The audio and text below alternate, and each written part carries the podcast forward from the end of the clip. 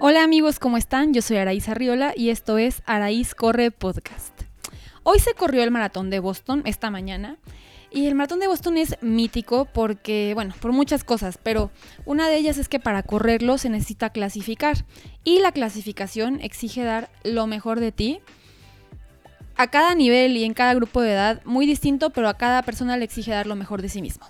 Este año lo corrieron 434 mexicanos y de esos 434, 203 fueron mujeres. Y de estas mujeres, las dos más veloces fueron Paulina Plasencia, que hizo 2 horas 50, le bajó 5 minutos a su tiempo, y Reina Isela, que me tiene impresionada porque hizo 2 horas 53 le bajó 16 minutos a su tiempo, que era de 3.9, que había hecho en León hace 7 meses. O sea, muy impresionante, realmente muy impresionante. Ambas y mucha más gente. Solo estoy mencionando un par de casos, porque a veces cuando vemos a esta gente, eh, lejos de inspirarnos, bueno, a mí me parecen muy inspiradoras, pero a veces lo que pasa es que dices, uff, no, o sea, sí que padre, pero eso está a años luz, o sea, yo ni volviendo a nacer. Boston no es para mí, o sea, yo no nací para esto. Yo además no me quiero esforzar a ese nivel porque tenemos la idea de que esta gente eh, suda sangre, ¿no? Cuando está entrenando, no sé, pero como que entrena demasiado duro y que nosotros realmente queremos correr para disfrutar, ¿no? Esa es como una idea que tenemos a veces y que dices, pues no, o sea, yo para qué, para qué me quiero, no me interesa, o sea, yo de verdad, sí se ve muy padre Boston y todo, pero no es para mí, yo me la llevo más leve y bueno, es completamente respetable, pero te quiero platicar algunos datos, datos, o sea, estadística, ni siquiera son como frases motivacionales ni nada que me pasó a mí nada más por la cabeza, sino datos reales de cosas que pueden hacer que cambies de opinión y son hábitos que las personas que clasificaron a Boston tuvieron y quienes no clasificaron no tuvieron. O sea, ¿cuál es la diferencia? Porque finalmente son personas como tú y como yo. Pero ¿qué es lo que esas personas están haciendo que otras no están haciendo para llegar a ese resultado, ¿sabes? Eso creo que es muy interesante y que son cosas que están al alcance tuyo y mío, no es nada así como que tienes que tener superpoderes. Entonces, Strava hizo en 2018 con información de 24.330 maratonistas, de los cuales 7.164 clasificaron a Boston, los demás no clasificaron. Tomó toda la información de estas personas durante las 12 semanas previas a correr un maratón, en el que clasificaron o no clasificaron. Y yo sé que obviamente toda la gente que corre no está, o sea, no toda la gente que corre está interesada en clasificar a Boston. Puede que tengan muchas otras motivaciones que, como te decía, son súper respetables, pero si tú lo estás, o si estoy un poquito convenciéndote de que puede ser posible para ti, quédate porque esta información te va a interesar. Bueno, te voy a decir los puntos más interesantes que sacaron de toda esta estadística. El estudio está disponible en la página de Strava si lo quieres revisar. Tiene muchas gráficas, pero saqué seis puntos, o sí, son como siete. Para empezar, correr más kilómetros. Tan fácil como eso. ¿No? O sea, a veces pensamos que esta gente corre demasiado duro, que van a la pista diario. No, no, no. Simplemente correr más kilómetros. O sea, es como las millas de vuelo de un piloto, ¿no? Mientras más horas haces la cosa para la que te estás entrenando, lo que quiera que sea, más bueno vas a hacer, punto. O sea, eso es sí o sí, ¿no? Cuando empiezas a hacer una cosa, te sale más o menos y conforme lo sigues practicando y practicando, cada vez lo vas puliendo. Tu cuerpo se va haciendo más eficiente casi sin que lo pienses, sobre todo para un tema tan mecánico y repetitivo que es la carrera, ¿no? O sea, no tienes que pensar demasiado, simplemente hacer, hacer, hacer una y otra vez hasta que cada vez que lo haces, tu cuerpo va siendo más eficiente para utilizar los recursos y para simplemente ejecutar de una manera mucho mejor. Entonces no es ningún secreto que mientras más kilómetros corres, más veloz será tu tiempo de maratón.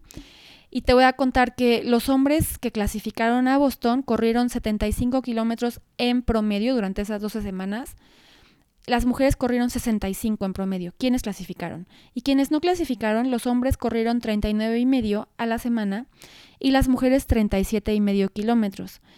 Yo he tenido varias personas que han llegado al equipo y que llegan con estos kilometrajes, ¿no? De 30, de 20 y y ya están corriendo maratones. Y se puede, sí los puedes hacer, o sea, lo sufres un poco porque realmente es un kilometraje bajo. O sea, si lo piensas, ni siquiera en la semana completa cubres los 42 kilómetros del maratón. Entonces, intentar cubrirlos en un solo día si es algo que le pone un gran reto a tu cuerpo. En cambio, si ya tienes un kilometraje mucho más alto semanalmente y lo tienes bien estructurado y bien administrado y bien planeado por un entrenador de preferencia, puede ser mucho más sencillo para ti correr maratón y correrlo rápido. Como lo ves acá, las personas que sí clasificaron corrieron casi el doble de kilómetros por semana que quienes no clasificaron a lo largo de las 12 semanas previas a su maratón. El segundo punto es correr más veces a la semana, o sea, salir a correr más veces. El hombre que clasificó a Boston en promedio corrió 7.05 veces por semana y las mujeres 6.7 veces por semana. Eso no quiere decir que salieron a correr todos los días y un poquito más, ¿no? O sea, que inventaron un día extra. No, no, no. Tal vez corrieron, no sé, 5 días por semana, pero eh, dos de esos días hicieron una doble sesión, ¿no? Que esa doble sesión no tiene que ser pesadísima. Yo en algún punto hice dobles sesiones y simplemente el día que me tocaba velocidad o pista en la mañana, por la tarde salía a hacer un trote muy suave, que no era muy largo y que simplemente era para aflojar las piernas, sacar la tensión y sentirme mucho mejor al día siguiente. Y bueno, por lo contrario, las personas que no clasificaron, los hombres corrieron 5.3 veces a la semana y las mujeres 5.29. Está como bastante parejo ahí entre hombres y mujeres. Entonces, si tienes más oportunidad de salir más veces por semana, es lo mismo. O sea, no solo el volumen, porque a veces queremos hacer el volumen de la semana en los tres días del fin, ¿no? De viernes, sábado, domingo quieres meter los 70 kilómetros y es mucha friega para el cuerpo. En cambio, si esa distancia la distribuyes entre muchas sesiones, es mucho más sencillo para tu cuerpo asimilarlo y procesarlo como mejoras y no nada más como un estrés acumulado. Ah, eso es simplemente frecuencia. y en el tercer punto vamos a hablar de algo bien importante que creo que muchas personas que están escuchando esto se van a sentir identificadas acá, y es qué porcentaje de su kilometraje total estas personas lo corrieron al ritmo necesario que tendrían que hacer para clasificar a Boston o a un ritmo aún más veloz, ¿no? O sea, un ritmo exigente para esas personas, ¿no? Finalmente, si estaban buscando clasificar, era, digamos, su ritmo de RP, por ejemplo. Para mí, el ritmo para el RP que quiero lograr es tal vez 4.10, 4 eh, minutos 10 segundos por kilómetro. Es un ritmo que a mí me resulta bien exigente. Entonces, imagínate que yo haga la mayoría de mis entrenamientos de la semana a ese ritmo. Voy a terminar muy cansada, verdaderamente agotada. Y el día de la carrera lo más probable es que ya no dé el 100 porque ya voy a estar cansada, ya voy a haberlo dado todo durante el entrenamiento. Los hombres que clasificaron a Boston corrieron solo el 15% de su kilometraje total a ritmo de clasificación o más veloz. Es poquitísimo porcentaje. Las mujeres el 23%. Las mujeres a veces, en mi experiencia, le intenseamos un poquito más. Pero bueno, está más o menos ahí cercano. Versus, esto está impresionante, los hombres que no clasificaron corrieron 57% de sus kilómetros al ritmo que necesitaban para clasificar a Boston. O sea, realmente esta gente se quemó. Y las mujeres, pues peor. Corrieron 64% de sus kilómetros semanales al ritmo que requerían para clasificar a Boston. Em, una vez eh, llegó una chica conmigo hace tiempo y me contó que ella quería clasificar justamente y que le hacía falta 4.20, no sé, algo así para clasificar, ese era el ritmo al que tenía que correr su maratón y que diariamente corría a ese ritmo todas sus carreras y que estaba cansadísima, obviamente, y lesionada. Eh, le platiqué, le platiqué de los beneficios del trote suave, como que no me creyó mucho, pero luego sí, lo, tomó como vamos a ver qué pasa y sí fue mejorando. Entonces, el trote suave es trote suave. Cuando tu entrenador te indica o tu entrenamiento que hayas descargado, así sea de una página por ahí, te indica trote suave, es trote suave. Eh, la mayoría de los relojes ahorita ya tienen medidor de frecuencia cardíaca y tienen cinco zonas. La zona a la que se corre el trote suave es la zona 2. Incluso la 1. Hay algunos que son muy puristas y te mandan a la 1, pero la zona 2 es la zona del trote suave. Y es una velocidad a la que podrías ir platicando con alguien. No platicando así como de que cantando canciones completas y contando el gran chisme, pero sí podrías ir diciendo frases completas sin perder el aliento. Es diferente para cada persona, obviamente, de acuerdo a su capacidad, pero ese sería el nivel de intensidad. Y el 80% de tu entrenamiento semanal debería de ser en trote suave. Y si realmente respetas ese trote suave. El otro 20% realmente lo vas a poder hacer muy intenso, ¿no? Los días que te toque velocidad vas a poder darlo todo en la pista. Y si no, si ese trote suave lo haces siempre más rápido de lo que debería ser, el día que te toque velocidad vas a estar demasiado cansada, entonces no vas a lograr las velocidades que te pide tu entrenador y vas a quedarte como una zona media gris, ¿no? O sea, el trote va a ser demasiado veloz y la velocidad demasiado lenta. Y la mejora va a ser nula y el cansancio va a ser muy alto. Esa es la fórmula. Mucha gente está viviendo esa fórmula tal vez sin siquiera saberlo. Además, bueno, el trote suave no es nada más algo aleatorio que a alguien se le ocurrió poner ahí en los entrenamientos. Está ahí porque te hace que tu metabolismo de carbohidratos y grasas sea mucho más eficiente. Y tener ese metabolismo eficiente hace que al final del día los maratones los corras de manera óptima, más veloz y sin estar agotándote tanto, te ayuda también a eliminar de una manera más eficiente sustancias de desecho durante la carrera, aumenta la cantidad de mitocondrias en tus fibras musculares y bueno, tus músculos se vuelven más eficientes, en resumen. El entrenamiento polarizado, que es este que te platicaba, que es 80% trotes suaves, 20% velocidad intensa, es pues lo que usa la mayoría de, de los corredores que se están tomando muy en serio su entrenamiento y que realmente funciona. Desde corredores amateur hasta corredores profesionales. De hecho, hace un ratito estaba platicando en Instagram con Dani Torres, que fue a Juegos Olímpicos, y me decía que ese punto es el que más le cuesta trabajo a la gente entender, ¿no? Porque además tenemos un obstáculo que tal vez no lo tenemos tan consciente, pero que está muy presente todos los días, y que son las redes sociales, ya sea Instagram, Facebook o Strava, ¿no? Que Strava hizo esta estadística que está muy buena, pero también Strava es donde subimos seriamente nuestro entrenamiento y donde la demás gente lo ve y le da like. La plataforma de Garmin también, ¿no? A veces decimos, ay no, qué pena que vean que corrí tan lento, entonces le metes más para que se vea bonito en Strava. Y pues yo aquí te quiero preguntar, ¿qué prefieres? ¿Ser el campeón de Strava? O sea, que tus días picos sucedan aleatoriamente en Strava o que tu día pico y tu rendimiento pico sea el día de tu carrera, ¿no? Es, es como muy obvio que es lo que prefieres, pero a veces no nos damos cuenta de que lo estamos haciendo al revés. Si tú sientes que tu entrenamiento se ha contaminado un poco por redes sociales o por todas estas plataformas o por la competencia que tienes con tu equipo, porque me lo decía Dani, incluso hay gente elite que trae esa competencia por meter más volumen a lo loco o por correr más rápido todos los días y pierden el foco de cómo está estructurado su entrenamiento y dejan de hacerlo como debe de ser y los resultados no son tan buenos simplemente para ser el campeón de, de la red o del equipo y, pues como para qué, ¿no?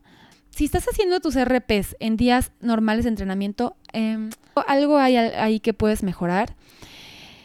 A veces nos contaminamos por los procesos ajenos, pero vale la pena volver a centrarnos en nosotros, silenciar o salirnos de redes y simplemente hacer el entrenamiento necesario para llegar a nuestra meta sin importar los likes o lo que haga el de junto, ¿ok?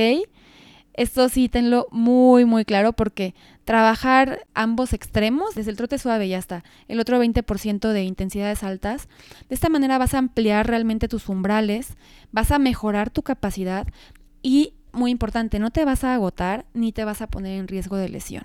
Porque la gente que está trabajando en ritmos tan altos todo el tiempo, todo el tiempo también está en riesgo de lesión. Y conoces estas personas que frecuentemente se están lesionando, digo, las conocemos o hemos sido y ha tenido que ver también con esto, piénsalo. O sea, mucha gente que empieza a entrenar así como que más suave me dice, oye, no me ha dolido nada y no me siento tan fatigada y tengo energía todos los días. Claro, porque realmente estamos trabajando al ritmo que tu cuerpo se va recuperando. No le vamos exigiendo más de lo que puede dar cada día y eso es bien importante. Otro dato importante acá fue el ritmo promedio por kilómetro durante los entrenamientos de esas personas, tomando en cuenta que en el caso de los que clasificaron, este ritmo no era muy exigente, ¿verdad? O sea, ya platicamos esos porcentajes. Entonces, los hombres, eh, su ritmo promedio por kilómetro, quienes clasificaron fue de 4 minutos 50 y quienes no clasificaron fue de 5 minutos y medio.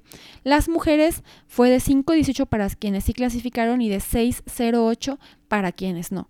Entonces, aunque usted no lo crea, siguiendo de manera obediente los trotes suaves y los entrenamientos más veloces, veloces realmente, vas a poder bajar tus ritmos, o sea, que tus ritmos suaves sean cada vez más veloces, ¿no? Que cada vez ese trote suave del que te estoy hablando sea más y más y más veloz y digas, no manches, o sea, puedo ir platicando perfectamente y voy muy rápido y mi frecuencia no se ha subido tanto. Ese es el objetivo. Otro tema que me pareció interesante es el horario al que corrieron estas personas, que bueno, al final del día, a la hora que tú puedas, esa es la hora ideal para correr, ¿no? Porque yo entiendo que cada persona tiene horarios muy complicados y distintos, o tal vez hay personas que no tienen horarios complicados, pero sí muy diferentes, ¿no? Y yo he tenido gente que tiene que correr su distancia a media semana y gente que eh, sábado y domingo no puede porque tiene otro compromiso, Pero esto del horario me pareció muy importante porque la hora más popular para entrenar entre quienes calificaron a Boston fue entre las 3 y las 8 de la mañana. Bueno, lo de las 3 es una locura, pero fue antes de las 8 de la mañana en general. Y tú podrías decir, ah, pues, pues X, ¿no? O sea, corrieron en la mañana, ¿eso qué tiene de importante? Yo creo que es importante porque muchas veces decimos, bueno, ya no corrí en la mañana y voy a correr más tardecito. Pero luego empiezan a salir cosas en tu día, ¿no? Y cosas familiares, laborales, personales, etcétera. Y de pronto te ves a las 10 de la noche. A mí me pasaba, ¿no? Estaba a las 10 de la noche en la oficina, la maleta del gimnasio a un lado y diciendo, puf, otra vez no pude correr, ¿no? oyéndome entrenar a las 10 de la noche al gimnasio, pero ya no podía dormir bien y era ahí como un círculo nada bueno. Si logras levantarte bien temprano y hacer tu entrenamiento antes de todo lo demás, le quitas bastante estrés al asunto y ya es como, ya, tu día fluye mucho mejor porque ya hiciste lo que te tocaba. Es más, a la hora de dormir te da sueño como mucho más naturalmente y más temprano porque ya vas a estar cansado desde que te levantaste muy temprano y entrenaste, entonces yo creo que es lo ideal. Y eso que no soy una persona nada, nada, nada mañanera, me cuesta mucho trabajo levantarme, pero una vez que lo hago durante una o dos semanas, ya como que se automatiza el proceso y lo agradezco muchísimo porque el resto del día no me estoy preocupando y puedo hacer mis actividades sin ningún problema. Otro tema es el pico de kilómetros y el tiempo de tapering o recuperación precarrera. El pico es, bueno, el punto de tu entrenamiento en el que llegas al mayor kilometraje o a la distancia más larga casi siempre coincide y desde ahí ya tienes un par de semanas de recuperación, o sea, en la que bajas volumen e intensidad para llegar a la competencia bien recuperado y listo para competir y no agotado. En promedio, estas personas hicieron su pico de, entrenamiento alrededor de tres semanas antes de la competencia y fue una semana de, en promedio, 73 kilómetros, ¿ok? Su semana más alta. Lo fueron reduciendo hasta que la semana de maratón corrieron solo 28 kilómetros, además del maratón, ¿verdad? Pero ya fue como mucho menos kilometraje, porque algo también que pasa es que cuando sientes que tu entrenamiento no fue suficiente, no estuvo muy completo, las últimas dos o tres semanas tratas de meter todo lo posible, ¿no? Y en vez de ayudarte a mejorar tu resultado en la carrera, te pones el pie, te agotas y el día de la carrera te va mal porque llegas cansado. Entonces, las últimas dos semanas es recuperación, seguir manteniendo el estímulo de velocidad y algo de kilómetros, pero enfocado muchísimo en dormir bien, hidratarte bien, alimentarte bien y simplemente visualizarte triunfando en tu carrera y ya no estar preocupándote por lo que no hiciste. Otro punto que me pareció interesante acá fueron las distancias largas, que las distancias largas las tomaron acá en este estudio como cualquiera que estuviera por arriba de 24 kilómetros en una sola sesión. Y quienes clasificaron corrieron alrededor de 4.2 distancias largas, mayores a 24 kilómetros, durante estas 12 semanas, y la distancia larga promedio de esta gente fue de 30.6 kilómetros. Pero algo bien importante acá es que tu distancia larga debería de ser, según la teoría, por ahí del 30% de tu entrenamiento semanal total, ¿no? Entonces, cuando tú dices, ah, pues yo esta semana corrí 40 kilómetros, pero fueron 10 un día y 30 el día de la distancia, estás poniéndole demasiado estrés a tu cuerpo. Entonces, si hay que tratar que esté bien balanceada tu semana para que cuando llegues a esas semanas de distancia larga, es porque ya estás con altos kilometrajes y todo el resto de tu semana también trae buenos kilómetros, ¿no? Y ya lo estás tolerando y procesando muy bien. No están siendo como súper pesados para ti. Otra cosa interesante, ya post-maratón, fue que las personas que clasificaron a Boston se recuperan pronto y vuelven a correr pronto después de su maratón. Estas personas en promedio empezaron a correr de nuevo 5.4 días después de haber corrido su maratón. Eso no quiere decir que volvieron a correr durísimo, simplemente volver a correr, porque algo también nos pasa es que ya corriste tu maratón y dices, ah, fregón, no sé qué, y luego dices, bueno, voy a descansar una semana o dos o un mes, y de pronto ya pasaron tres meses y no hiciste nada, y retomar es complicado porque realmente pierdes bastante. Entonces, continuar corriendo, tal vez no tan intensamente, sí tener un periodo obviamente de recuperación, pero no soltarlo. Es bien importante para conectar con tu siguiente objetivo.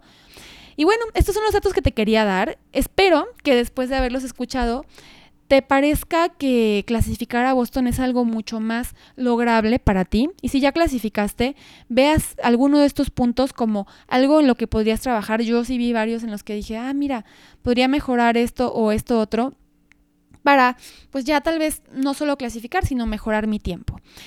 Te invito a que te suscribas a este podcast en la plataforma en la que lo estés escuchando y si lo puedes calificar ya sea en Apple Podcast o en Spotify me ayudas mucho. Si sabes de alguien a quien le podría servir y lo puedes compartir, te lo agradezco muchísimo. Nos escuchamos la siguiente semana. Que tengas una muy feliz semana, felices kilómetros y también comienza a ponerte este objetivo de Boston, velo como algo posible y verás que sucederá para ti. Bye.